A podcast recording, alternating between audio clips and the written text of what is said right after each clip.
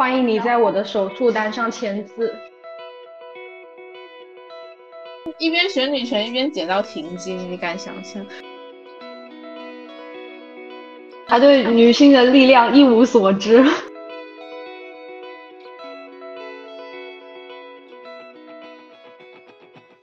大家好，这里是阿房储物柜。阿房是阿黄的福建人版本阿房，不是阿房功夫的阿房。这里是存放一位女性情绪、思考、感受的杂物间。今天是一期之前没有尝试过的节目形式，我我们现在非常的激动，刚才已经笑场了很多次，我连我的开场词都已经不会讲了。让我们欢迎我们今天的对谈嘉宾——漂流小岛的小蛮同学。好的，Welcome to my channel，大家好，我是你们的野生姐妹小蛮。现在是北京时间早上九点零九分，我在出租屋内录制这期节目，这是我们第一次尝试这种对话的录制模式，真的是非常激动。如果要再介绍一些的话，小蛮是对于我来说是特别重要的、特别重要的人们。我们两个认识了特别久，在之前可能。没有觉醒的时候，也是关系特别好，也在很多事情上面互相的支撑。然后在今年，大家我也不记得是怎么样先后觉醒了之后，算是彼此的觉醒路上，可能是唯一一个比较强力的支持的支柱，就是非常好的女纯姐妹。今天就要就三个话题。来聊一下我们对于女权、对于我们自己生活的一些思考，会分为三个主要的话题。是，首先是可能会简单的聊聊两个人觉醒的过程，对于觉醒的思考，以及我们本期最重要的话题就是返校。在我们两个听完了《海马星球》，我的返校之路。没错，这一期之后，我们两个都有非常多想说的。最后是关于女性友谊的，也就是呃，我们可能说说我们两个的互助啊，互相鼓励的故事。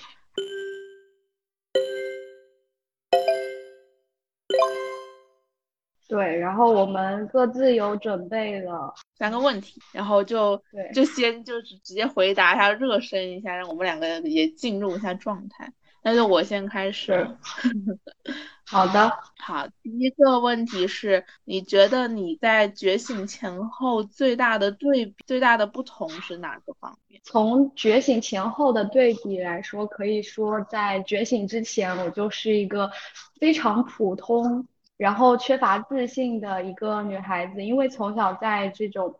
打压式的教育下成长起来，就会学习上也觉得自己是不太行的，然后未来也不知道是要做什么，甚至是什么都做不好的这种，就是一个缺乏状呃缺乏自信的状态。然后我现在在觉醒之后，会感受到这个这些限制对于我来说，真的只是精神上的，实际上的我可以做到很多事情，只要就是你。有想法了，然后开始行动了之后去做的话，就会有很大的女性内在的力量。没错，我觉得也是，就是从不自信到自信吧，这种对于自我的限制就已经不再掉了。我也感觉就是我在觉醒之后，最大的还是这样子的对比吧。然后第二个是我自己的最近的一个小小的疑问，因为我在觉醒之后会。跟我的妈妈说一些这个方面的话题，但是 她现在，她现在就整感觉是看疯子一样的看我。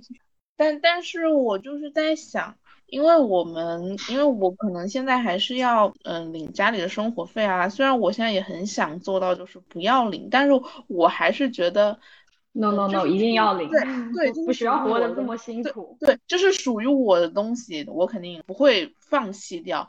但是我就想问的就是觉醒之后有必要在家长面前装乖吗？你觉得？装乖吗？具体的问题。这个确实也是会有内心的一些斗争吧。现在我们觉醒之后，对家长讲的很多话，他们是不不能理解的。但是我们又有经济上这种需求，最大的就是经济上需求吧。我们情感上的需求已经可能从别的地方可以找到补助了，但是经济上就是很现实的问题。但这个时候，我觉得我倾向于是不会去装乖，但是我会选择什么要说，什么不说，就是。如果他们想让我说他们想听的话，我是肯定不会这么做的。但是我可以不说他们不想听的话。嗯，好像还挺有启发的，因为我我没办法，我就那种表达欲比较旺盛。哎呀，我妈跟我对，但是我以前的也是会非常想去让他们以为我是正确的。或者我们跟家长会有这种争吵的这种对峙的感觉，因为一方想让另外另外说服另外一方。以前的话，大多时候是家长想要来说服我们，但是我们往往也是听不进去话的。然后到现在这个阶段，就是我们想说的东西。都已经能感受到，还没开口之前就能预料到他们是肯定不能接受的。对，那我就干脆选择在这个阶段不说，因为甚至有一些东西自己现在都还不是特别的确认，我也不需要对他们来说，然后来确认我自己的这个想法。我可以跟先跟同温层的人沟通嘛，然后以后真正有非常有力量，像海马星球的秦立文老师这样子。就是有更多的阅历的时候，再去解决这样的问题吧。那第三个问题是，目前最远大的目标是什么？以时间为维度的话，我现在能想到最重大的目标就是我在本科毕业之后想要出国，就不管是 gap year 也好，或者是出去继续学习也好，反正就是一定要出国。我也是。现在你问我了。好好。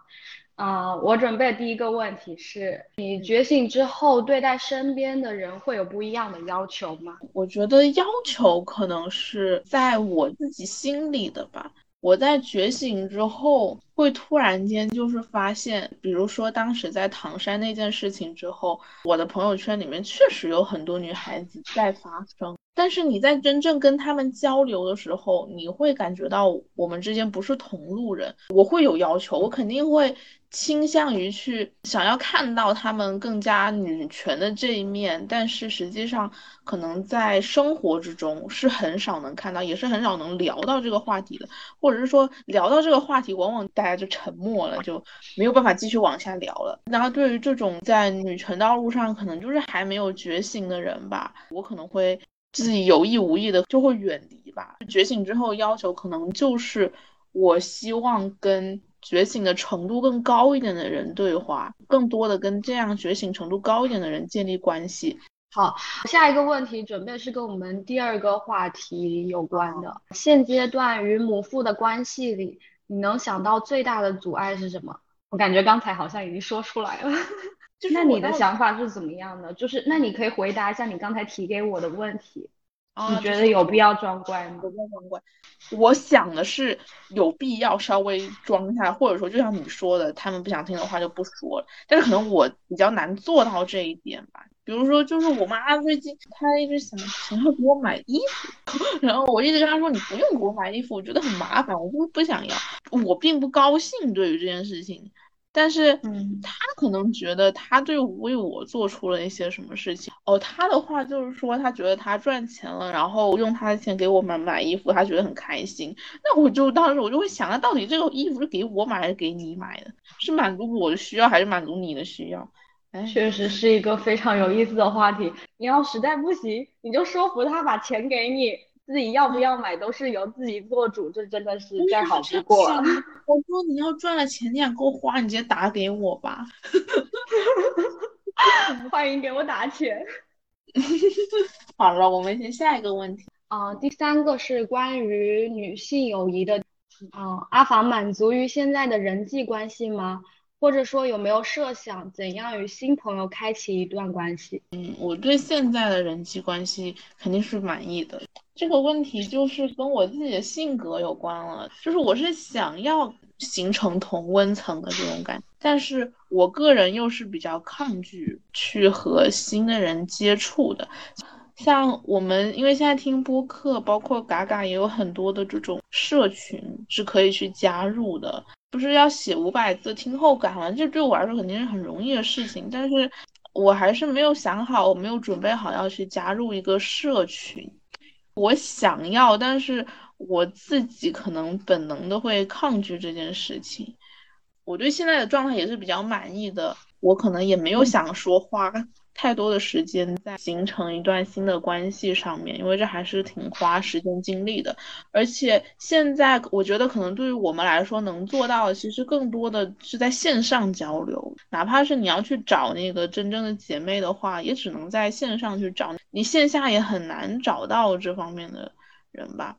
虽然我觉得不缺，但是有如果有一段新的关系，对我来说肯定是最好的。确实，就是一种可遇不可求的状态。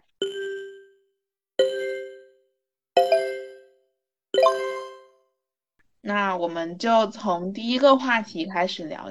首先是觉醒的这个话题，那就首先彼此聊一下我们自己觉醒的这个路程吧。虽然我们俩可能都差不多一模一样的。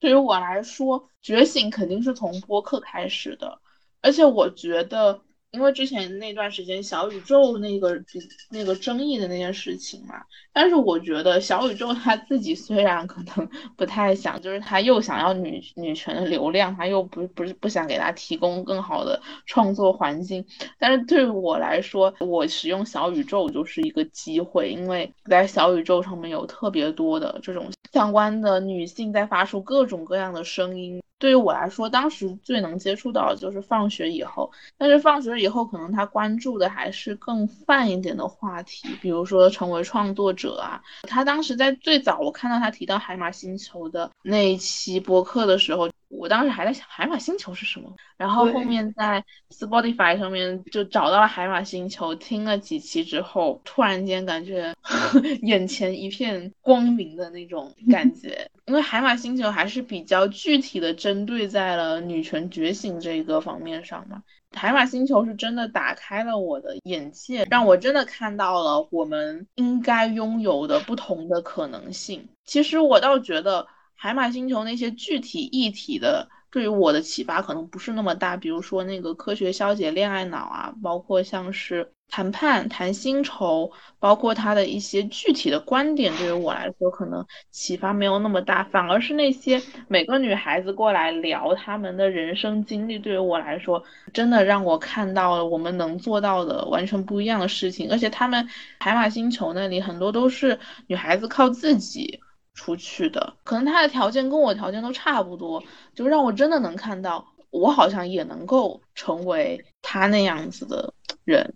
对于我来说，他们的人生经历，他们的故事对我的影响其实是非常大的，让我觉得我不管想做什么事情，只要我想做，然后我去做了，我都可以实现。嗯，就是这样。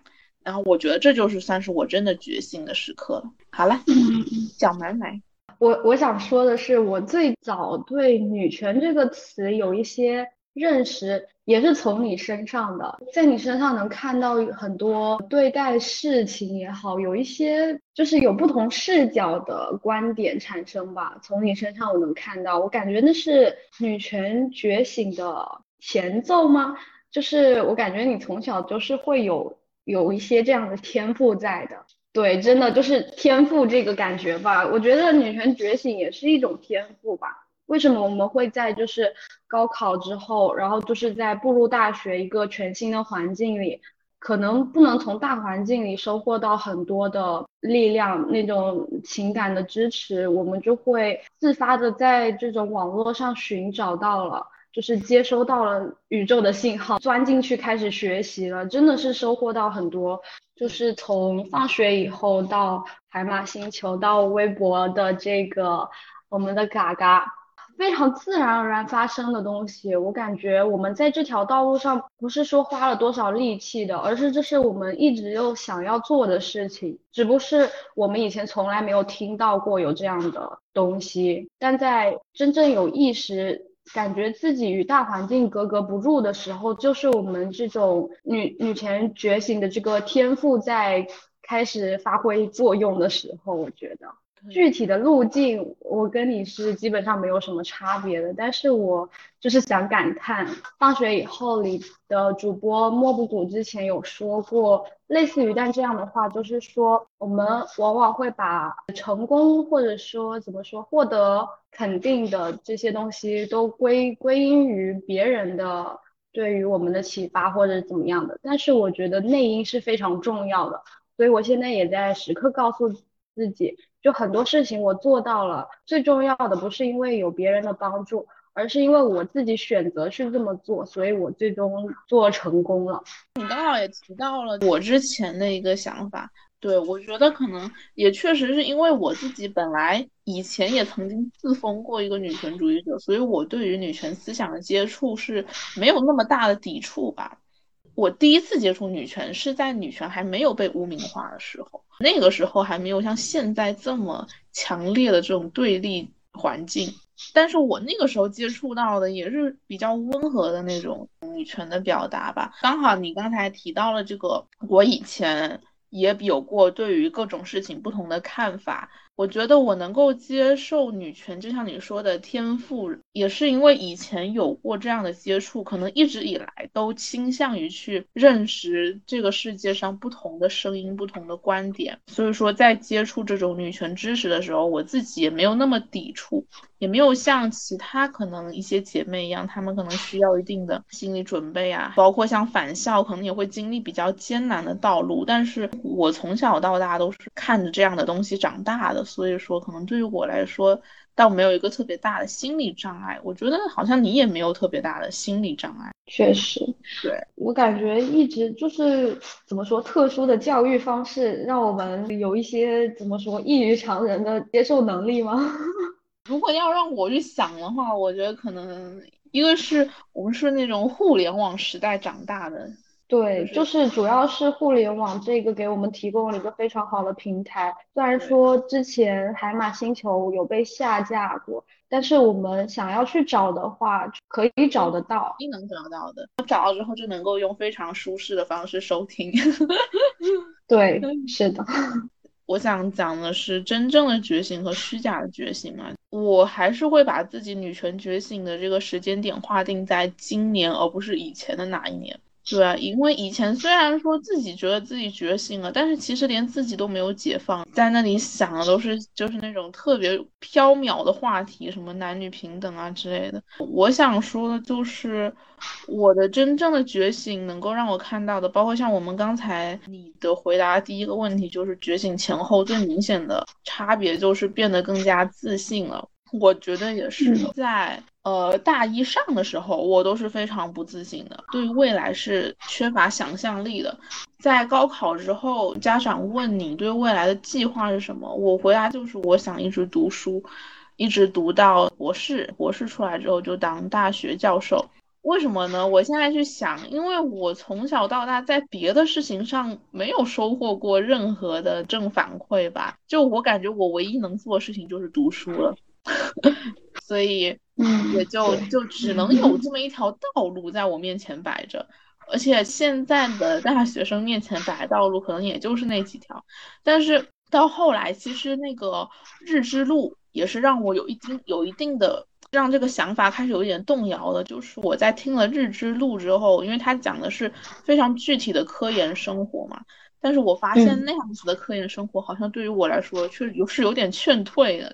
我是有，我我不太能接受，我不太享受那样的生活的，那种梦想就开始破灭了。然后就开始，然后再到接触了这些各种各样，就是各种姐妹的她们自己非常丰富多彩的经历之后，我开始也想要成为那样子的人。我想稍微扯开的一个。话题是，我觉得其实这些反而是我们在小时候最开始的愿望，就是我们小时候想的，难道不就是跟我们现在想的差不多？是那种要出国，要到处旅游，然后要去什么蹦极、跳伞。要要去北欧买房子什么的那种是特别野生的愿望，但是在我们长大过程中一步一步的被打压了，好像我们什么事情都做不了，只能去当大学教授，或者是只能去考研考公了。但是在解放之后，其实我们反而像是一种回归，回归到了自己小时候最渴望的那些事情上面。你有什么想说的？就是关于真正的觉醒。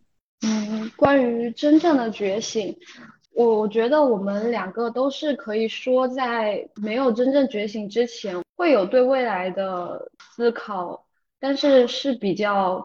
比较怎么说，也我稍微带了一点迷茫的，或者说我们对未来的思考仅限于在我们没有觉醒之前能看到的路，就是只有普通大学生的出路，就考公考研，然后继续读书，就这样。但是在我们觉醒之后的话，能接收到有很多人不同的生活方式吧，就感觉自己的路径会展开了，然后就会想，就没有必要再去做那种本来不是很想做的事情了，然后就可以更放心的展开想象。也不是说我们未来一定会去各地旅行，一定会去北欧买房，但是我们已经开始可以重新拾起最初那种不被现实打压的那种幻想了。没错，而且我觉得还有一点，在以前没有觉醒的时候，接触到那些不同的生活方式，我们就只有羡慕，就想就是。啊，他能做到，肯定有他自己不同的原因啊。我肯定不是那个能做到的人，但是现在想的都是，啊，我也可以，对我一定可以。我们我们小时候还有一个幻想，就是想着以后几个好姐妹可以一起住在一栋豪宅里，然后然后就是。有点类似于就是《小时代》给我们最初带来的那种幻想嘛，我觉得我们以后的生活还是可以像那样子，对，就一起养老啊，对，大家都是养老伙伴，没错，就是给互相彼此支持啊。如果有有这样一群姐妹的话，其实我们在想象未来的时候也不用那么悲观，不用想着以后是什么自要自己生活，自己给自己交保险啊什么。是的，欢迎你在我的手术单上签字。然后我再倒推回去看我自己真正觉醒的道路之后，我觉得想要真正的觉醒，有两个像是方法论一样的东西，一个是自我解放，因为女权道路本来也是一个非常波折、起起伏伏的一条道路嘛，他们。我们最近也不是最近了，其实一直以来，我们对于女权的探讨都会有一个比较不同的方向，就是在看到一些女权主义者打扮的比较中性的时候，会说她什么想当男人啊什么之类的。对于女权主义者本身有一些要求，或者说什么独立的女性，你就也要什么，就要不婚不育。呃，对，比如说要不婚不育啊，或者是说什么要。也也要什么外外表也要什么突出啊，或者是怎么样的。但是我觉得我自己朴素的愿望就是，我觉得女权归根结底是解放女性的一种思想吧。它不管怎么样，一定首先是让你解放的，首先是让你去做自己真正想做的事情的。不管这件事情它到底是怎么样的。就是你首先要倾听你自己内心的愿望啊，包括还有一种，我想的就是可能你要去区分自己内心真正的愿望和那种被塑造出来的愿望，因为哦我之前没有讲到，就是我当时特别好笑，是我一边学女权一边减肥，那个就是虚假的觉醒。一边一边学女权一边减到停经，你敢想象？一种触底反弹吧，还是还是有机会可以真正觉醒的。对，所以说当时在好像是看了看当时哪一天中午看了嘎嘎那一篇关于那个绝经的什么时候绝经，关于停经的那个那一篇之后，就整个人突然间就醒悟过来了，我在干嘛？虽然好像在这自我解放这条道路上，我们也需要花一点时间吧，也其实可以给自己一点时间。去看自己真正想要的事情到底是什么？是要减肥吗？还是说想要自由自在的以自己想要的想要的面貌生活？呃，因为秦老师就是前几天我不知道你有没有看到，就是他也发了一个例子嘛，就是说他之前认识的一个姐妹，她在觉醒的时候，因为她长得特别的好看，所以她在嗯，她在哦，我知道，就是化妆和不化妆的那个前后对比的那种感受。对，就是你可能还是会继续一些以前的生活方式。但是我觉得，只要你的你走的道路是在这个觉醒的道路之上的时候，可能这些问题在以后都会慢慢慢慢的解决。还是要给自己一点时间，但是一定要时刻去。有必要时刻去看自己是不是在自我解放，还是在以女权的名义给自己套上更多的枷锁？对，但你刚才说这个是方法论，但是我觉得这是这是那个叫什么价值观念上的，就是我们女权觉醒的话，它首先解放的是我们的呃精神上的解放吧。就像我们现在可能生活上，然后或者说肉体上，你就只能待在你现在所在的这种地理位置。我们肉体上不能获得解放的时候，就是还不能让自己精神上过得更舒服一点嘛，就是这种感觉。对，你要首先精神上的解放了之后，你好像才有那种更大的力气会去想要获得肉体上的解放。对。其实这个是从我自己来讲的，我觉得自我解放主要是就是把女权当成是一种什么社会话题，转向把女权当成是自己的事情。因为以前就像以前那比较虚伪的一种平等的想法，我觉得就是我把女权想成是一种我要去救别人，或者是说。嗯，比如说看到一些女性受到不公的对待的时候，会觉得这件事情不应该发生。但是我们那个时候还没有意识到，其实我就是被这个男权社会所伤害的一个人。我还没有认识到他的伤害是如此之深，以至于就是我自己也就是那个受害者。所以说，还是把女权想象成一种比较漂浮的那种比较空泛的话题，就像那种各种什么世界和平一般的那种。话题，而如果把女权真的落到自己身上，就是落到实处了，让自己不管是思想上也好，行动上也好，解放了之后，可能我觉得，不管对于女权这条道路上，对于自己来说，都是一一件更好的事情。就比起说去关注那些比较。空的话题，因为如果每个女孩子都把这个女权真的落到了自己的身上，自己开始解放的话，那即使这种解放是思想解放，也是一个非常强大的力量。是的，就会让你每天过得不再像以前那么空虚又迷茫。现在是可以自己知道自己在躺平，然后也可以享受躺平，就是我现在状态。没有不知道我在说什么躺平的，可以去听我第一期播客。耶。好，然后还有一个我觉得的方法论是要关注具体的议题，对具体的议题形成自己的观点。因为女权其实是它是女权是一个特别空。特别大的概念，我比如说以前想那种男女平等，也是一个特别大的概念。你碰到什么事情都觉得啊，需要男女平等，需要男女平等。如果你对各种各样不同的事情只有这样一种回答的话，其实是不够的，你也没有办法自称为一个女权主义者。但是你在看到各种各样的事情，你要形成你认为这个社会应该怎么做的时候，我觉得你的觉醒道路会更快一点。就比如说你，你看到丰县那件事情的时候，你想的是真正平等的社会应该去做什么？我觉得要去对具体的议题形成自己的自己的思考，包括是你去看对于具体的议题。很多人他是怎么讲的？比如说美国堕胎权的那件事情，我觉得在随机波动那里是有一些特别多的分析的。你在关注具体的议题，然后呢，基于现状做出一些更加具体的这种政治的观点，其实我觉得是这种更加觉醒的标志吧，而不是说像以前可能对于任何事情想的都是什么啊，我们需要男女平等。那个太空泛了，你需要落到实处，不能大而空，你要小而具体的去去讨论这些问题。女权的话，其实是一个思想上的东西吧，它可以讨论很多社会议题，也可以从你自己个人的生活的很多东西出发，但是。就是说，更站在女性的角度，为了女性的利益去思考这样的东西，从中看到的这些事件的这些原委也好，影响也好，都会有很大的不同。对，看各种社会话题的时候，就站在一种女权的角度，站在一种解构男权社会的角度，我觉得很多事情其实是会迎刃而解的。以前会觉得 why 为什么会有这样的事情发生？现在想想，其实很多事情都很就很合理。是的。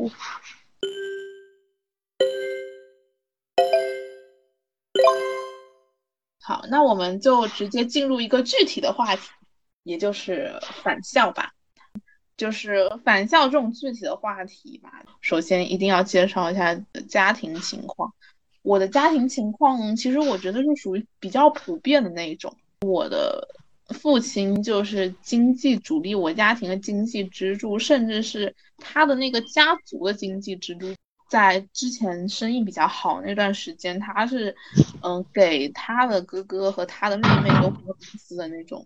他对于就各种事情的掌控欲会比较强一点。我的母亲曾经是专注家庭的，但是在后来，我的父亲有过一有过一段特别混乱的时期。其实我到现在也不知道他那段时期到底他真的发生了什么事情。但是总之，他那一段时间就是把我们家里搅得乌烟瘴气的。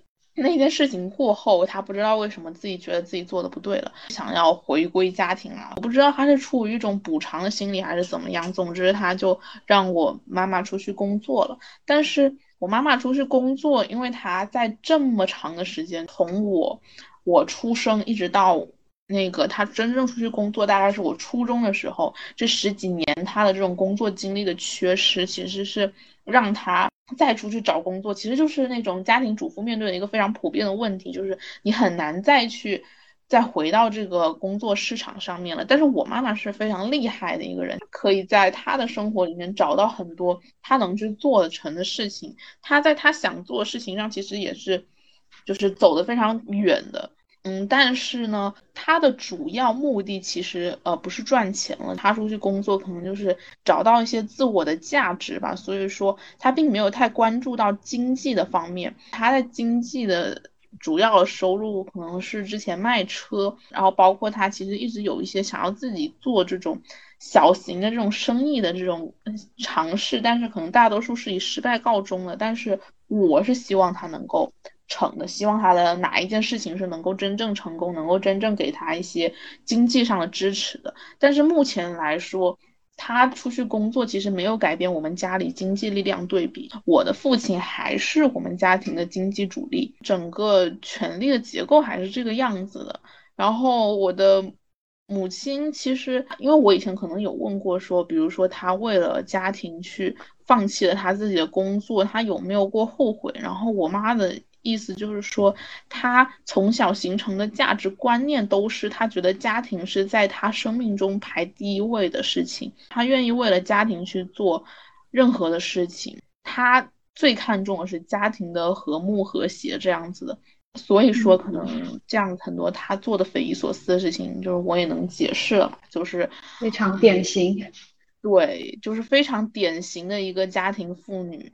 所以说，在真的觉醒之后，其实我曾经想过要拯救他的，我也跟他说过很多这种真正的女权思想，但是他对于我的真正的觉醒是一个非常抵触的态度。就在我以前那种虚假觉醒的时候，他还是比较有的时候附和一下这样子的，但是真的觉醒之后，他对我的态度反而是一种像我之前说的，像看疯子一样。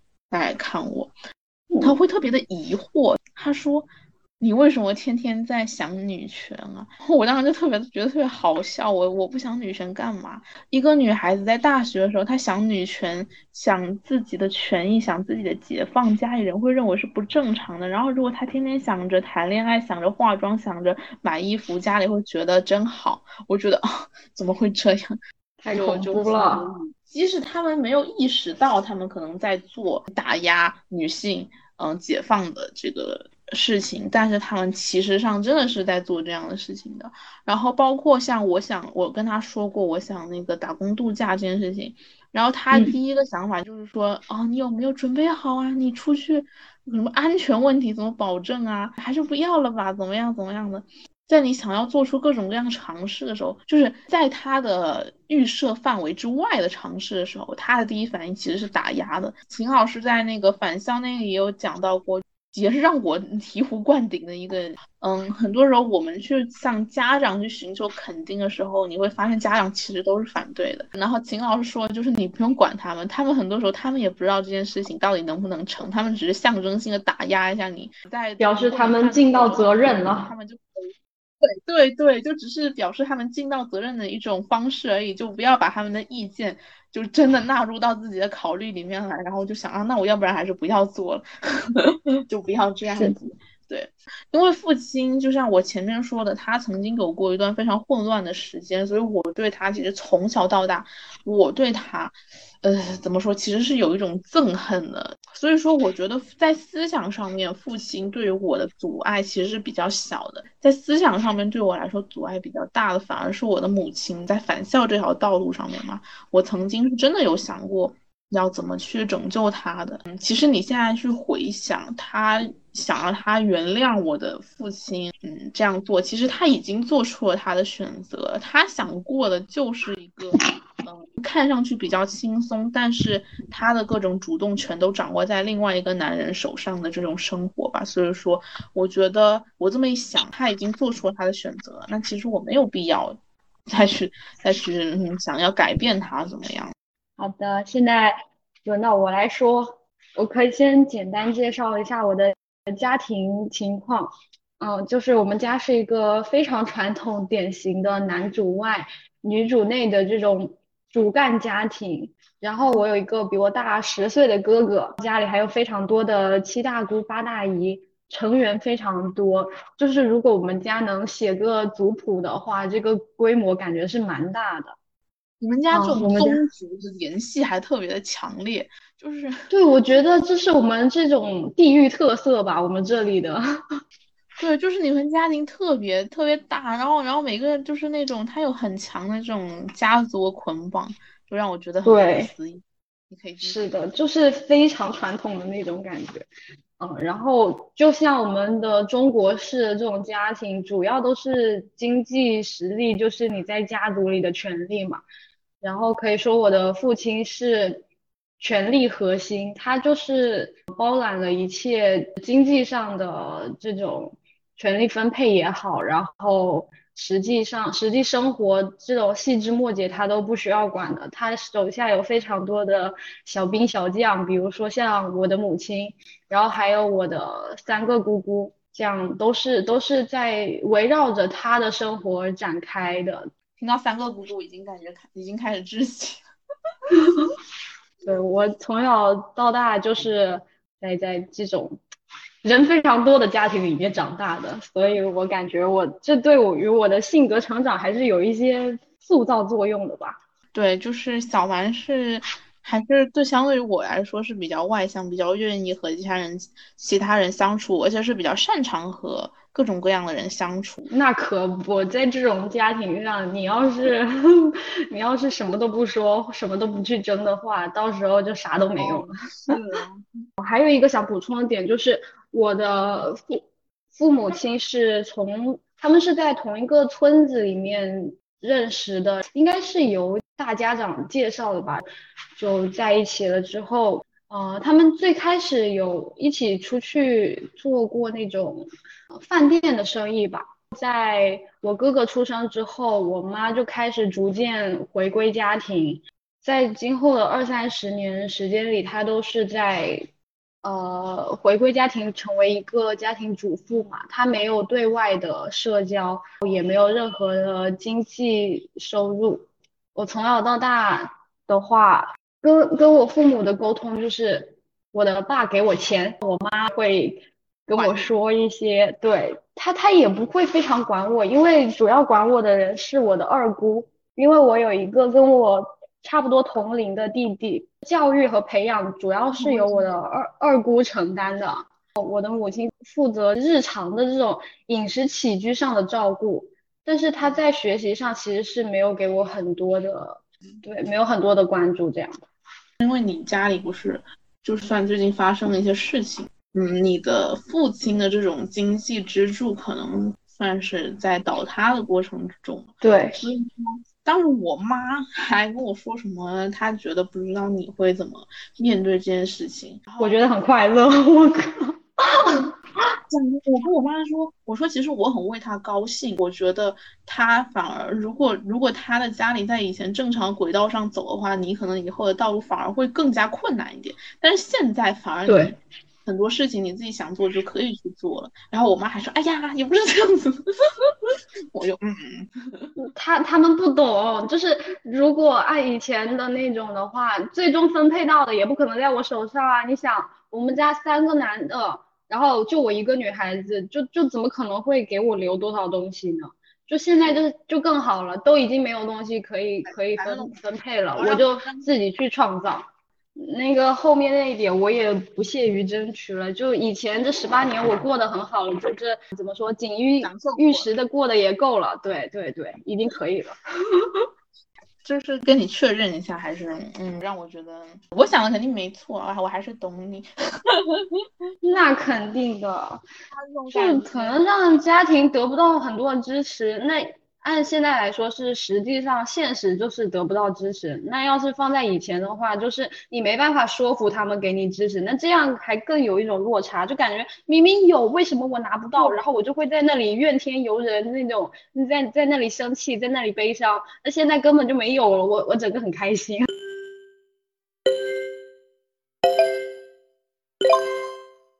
基本的家庭情况就介绍完了，其实是非常典型的家庭情况，但是形成了两个非常不典型的、非常不典型的我们。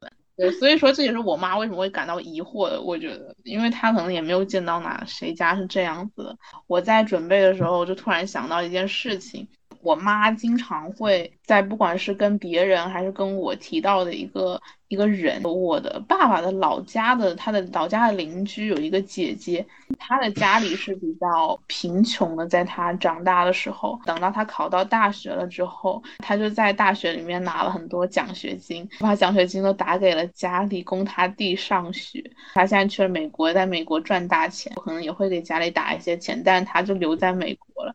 以前我妈讲这件事情的时候，都是讲，哎，呀，对孩子多厉害，多孝顺，甚至包括我的伯母过年的时候会聚的时候，她比如说提到这件事情的时候，他们会拿我去跟那个女孩子对标，因为当时我就高中的成绩可能跟她是差不多的嘛。我现在想想。嗯，你以后他们在塑造你的未来，等你以后出息了，就要回馈给家里。对呀，其实你说现在我就想想那个姐姐，她肯定也，她也挺辛苦的。你说她现在待在美国不回来是为什么呢？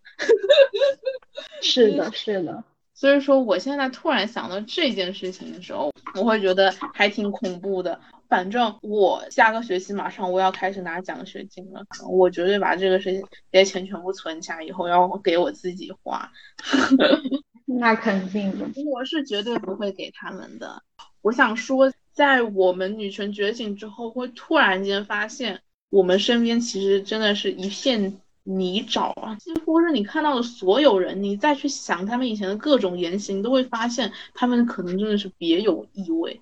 他们的最终结果都是打压了你，让你往这种为家庭付出的道路上再偏一点的这种行为的。那我觉得我跟你会有很大的不一样，就是你你是在觉醒之后会有这样的怎么说，就是感觉像灵光一现的这种感觉。但是我是从以前都都能明确的感受到这种，就是最终是要回归家庭的这种教育嘛。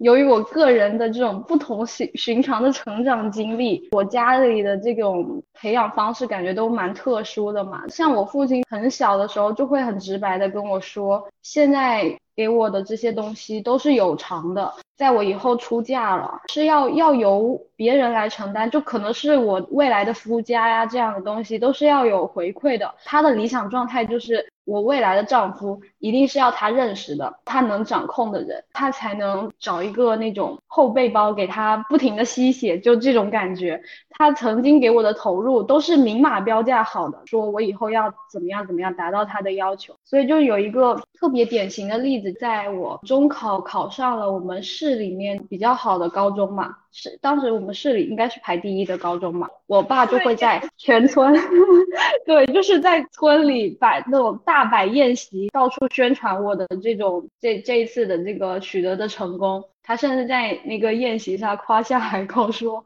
读了大学之后就要出来立马结婚，结婚的对象呢就必须住在我们小区里面。叫什么？阿房是有所耳闻。你可以想象他当时是多大肆宣传这件事情。我当时就住在那里吃饭，我听到听得一清二楚。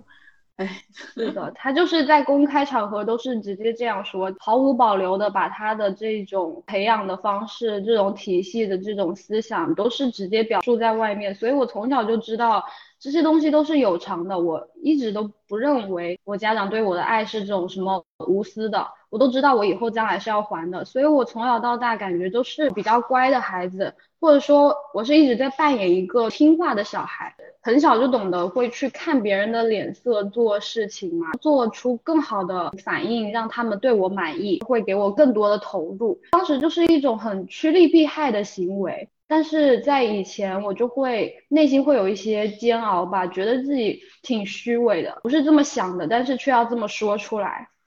但是现在的话，再去回想，我就想告诉当时的我自己，没有必要这样想。那都是为了生存的，非常现实的问题。对我只有那样做了，才可以获得更更多的利益。既然以后要还了，他们都在预知我的未来了，那我为什么不可以享受当下？就是现享受他们现在对我的，就是这种培养也好，这种教育上的投入也好。这这本来就是我的应得的，而且他们还要让我难受，我 我真的觉得非常的不可思议，真的是为什么这世界上会有人把这件事情说的这么明显？我们听到很多故事或多或少还是有一种隐形的这种东西，他真的把这种事情完全讲出来，就可以看见，可能我就在想，他可能以前接触到的这些人都是向这种更轻松的生活屈服的，他也没有见到过哪一个人会。放着家里的安稳不要，嗯，面对各种反对去争取什么自己想要的生活，他为什么会这么说？他觉得他有百分百的。把握是能够掌控你的这种道路的，他可能觉得，就算他这种说法可能会引起你的反感也没有关系，他只要以后给你把这些路都准备好，你自然就会走向这条路。他对于女性的力量，他的那个角度可能真的，他对女性的力量一无所知。没错，你说你就想，特别是读了书的女性，对他可能，哎呀。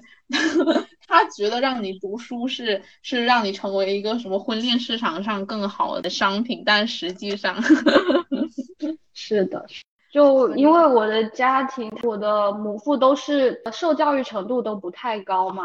然后像我的母亲，她是小学毕业之后好像就没有再读书了。我的父亲是大概读到高中，不知道高中有没有念完，反正是没有上过大学的。但是他常挂在嘴边的一句话就是：我现在在这个社会大学上的课，已经不知道能给你们这些年轻人上多少课了。我吃的盐比你吃的饭还要多。这样的老生常谈的话，他是天天挂在嘴边的，太经典了。哦，对你这样让我想到一件事情，我的母亲她是真的实实在在的为家里做出了特别大的牺牲的。她虽然是初中学历，但是她其实当时是有机会读高中的，她的成绩也很好。如果让她自己选，她是想去读那个幼师的，她不是能考上高中，好像是能。读当时的那个中专还是大专吧，反正他绝对是有继续学习、继续受教育的机会的。但是当时家里发他家里发生了一件事情，他的父亲当时突然因为癌症去世了，在他初中的时候，他当时就立马要承担起家里的责任吧，所以他就。为了他的两个弟弟，他直接没有读书，出去工作了。他一直都是承担了他的两个弟弟的学费，一直供他们读到大学的。虽然说这个事情吧，你很难讲说是真的怎么样。嗯，当时能够承担起家里责任的可能也就只有他了，但是他是真的为家庭做出了牺牲的，但是这反而形成了他对于家庭的这种看重吧，就像我前面说的，他完全没有去想过这件事情是不合理的，没有想过那些教育啊或者什么其实是他应该得到的。但是他哪怕后来再醒悟过来，也不可能再会有一个机会让他继续去上学，所以他只能在他原来的这个为了家庭这个坚持奉献的这个道道路上一直走下去。就是他的沉没成本已经高到他没办法再去推翻原来的那一个东西，然后再去开辟一个新的道路，然后就是只能这样一直走下去，一直走下去，一条道路走到黑，撞破南头呃撞破南墙也不回。对我其实以前一直不明白的，在我爸发生了这么多离谱的事情之后，他到底为什么不离婚？我是可以过那种生活的，我弟我不知道，但是反正我是完全支持，甚至是我希望他们两个离婚的。但是我不知道他为什么没有这么做。其实我现在想他。哎，还是那句话吧，他已经做出了他的选择。到后来，像现在，他他成为了维护那一种体系的一份子了，他开始打压我了。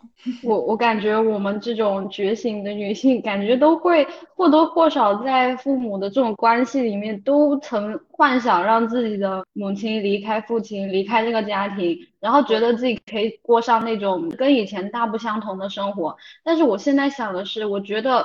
不是我承担不了那个结果，是我们的母亲他们自己不能承担。社会的压力也好，他们好像没有勇气去当那种可以离开家庭的那那对那个反叛者，社会地位上他也不能接受，不是我们做不到，是他们自己做不到，所以最终就是他们的选择，他们想要继续这么痛苦的下去，所以我也已经放弃了想要劝我妈离婚的这种想法了。他怎么乐意过下去就过下去吧。像我对他们讲是 I don't care，你们爱怎么搞怎么搞去，给我钱就。那他们在一起的话，还有更大的就是那什么更重要的利益共同体。他对他们经济上的这种也是非常重要的一个条款。你要离婚了，这种这个经济上也会有很大的变动吧。所以说，这是他们的选择。在返校这条道路上吧，可能我们刚开始面对的问题是我们想拯救母亲，但是他们没有办法像我们希望的那样做。当我们开始真的接触了返校这个议题之后，我们会发现，其实这些是他们自己做出的选择。我们是作为女儿，其实没有必要一直想着要去拯救他。把我们的这种力量，把我们的精力花在拯救一个不可能的人身上，还不如好好生活。以后赚大钱了，给他们花点就差不多了。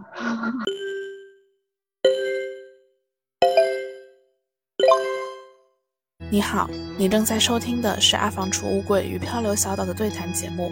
因为篇幅的原因，剩下的节目内容将在未来很快的放出，希望您能够持续关注。欢迎在网易云音乐、喜马拉雅、小宇宙、蜻蜓 FM、Spotify、Apple Podcast 等平台收听本节目，留言与我交流。您的聆听让我的表达更有意义。让我们下期再见。